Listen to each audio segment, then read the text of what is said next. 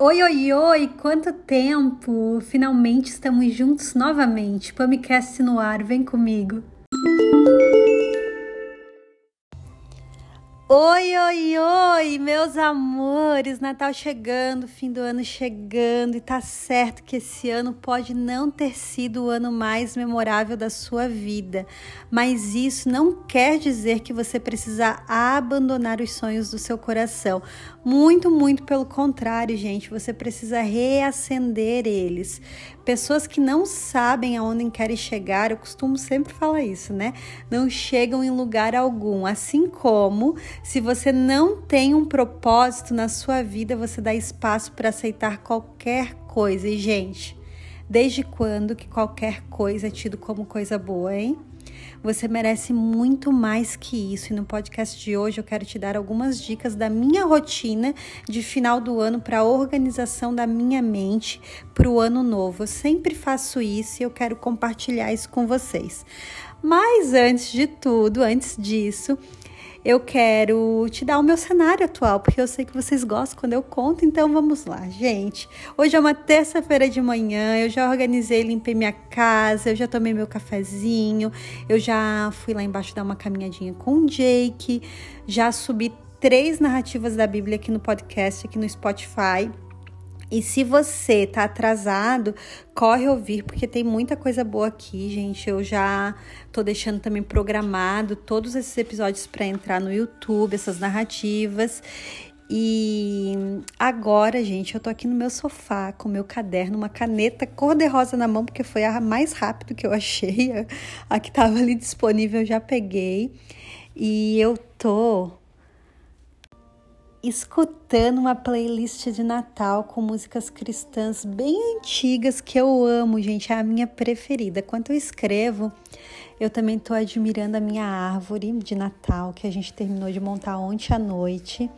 E olha, vamos fazer um parênteses aqui para minha árvore, que esse ano ela é vermelha, azul, alguns detalhes em prata e branca e ela tá com muita história, gente. Ela tá tão linda, tão linda, tão linda que eu queria que vocês vissem.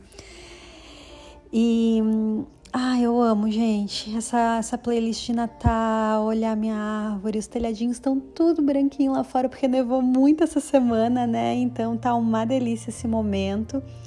E agora que vocês já têm o meu cenário, tá aí todinho na cabecinha de vocês, a gente vai pro assunto do dia, que é como organizar a mente para o ano novo. Eu vou dividir, gente, em cinco tarefas que eu considero essencial.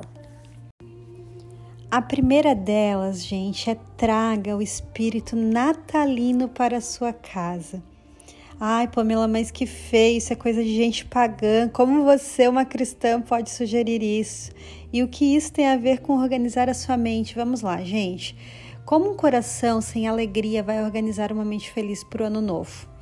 Todo ano eu decoro a minha casa para Jesus, é para Ele que eu monto a minha árvore, é uma homenagem Ele sabe disso. Muitas vezes vocês esquecem que Ele conhece a intenção do coração de cada um. Ele sabe se você é um pagão, se você quer decorar a sua casa para competir com o vizinho ou para agradar a sociedade, ou simplesmente para homenageá-lo e trazer um pouco de alegria para o seu lar. E eu quero repetir. Ele conhece a intenção do seu coração, então fique tranquilo. É apenas, é apenas Ele que você precisa agradar. Traga sim uma alegria para o seu lar nessa época do ano. Não deixe que as tristezas ocupem o lugar de alegria do seu coração, sabe? Traga o espírito natalino para sua casa. É o aniversário de Jesus. Ai, mas a gente nem sabe se Jesus nasceu mesmo, né, nesse dia. Verdade, gente, ninguém sabe mas é o dia que a gente comemora o aniversário dele. Então, por que não deixar essa alegria invadir o seu coração e a sua casa? A minha segunda dica, a minha segunda tarefa, gente, é que você organize o seu lar e se livre de tudo que você não usou nesse ano. A melhor forma de fazer isso é no decorrer do ano. Aqui em casa, eu vou fazendo trimestralmente para não ter muito acúmulo, sabe? Mas o importante é você não deixar de fazer, porque um lar, gente, com menos coisas, ele vai sugar bem menos a sua energia e trazer uma clareza mental que você não faz ideia. Porque, gente, é impossível você parar para organizar suas ideias para o ano novo se a sua volta está tudo uma bagunça, um acúmulo de coisas, isso dá uma tristeza no coração. Então, pouco a pouco você precisa ir varrendo essas coisas que sugam o seu tempo para fora da sua vida, sabe? É muito, muito bom você colocar isso na sua rotina como um processo, ver o que funciona para sua casa, como que é o seu acúmulo, sabe? Colocar essa tarefa mesmo porque faz muita diferença. É impossível, impossível a gente organizar nossas ideias, ter a nossa mente limpa se a nossa volta não tá assim, sabe? Então, primeiro você vai trazer essa alegria natalina para sua casa e depois você vai fazer essa limpeza que está precisando em tudo que você não tem usado. E a minha terceira dica, gente, ou a terceira tarefa, como vocês preferirem, é fazer uma limpa nas suas redes sociais.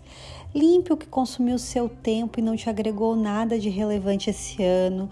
Limpe o que não tem importância, limpe o que te deixa ansioso, limpe o que te influencia negativamente, limpe dos seus olhos a vida dos outros que você perde tempo almejando enquanto poderia estar vivendo a sua.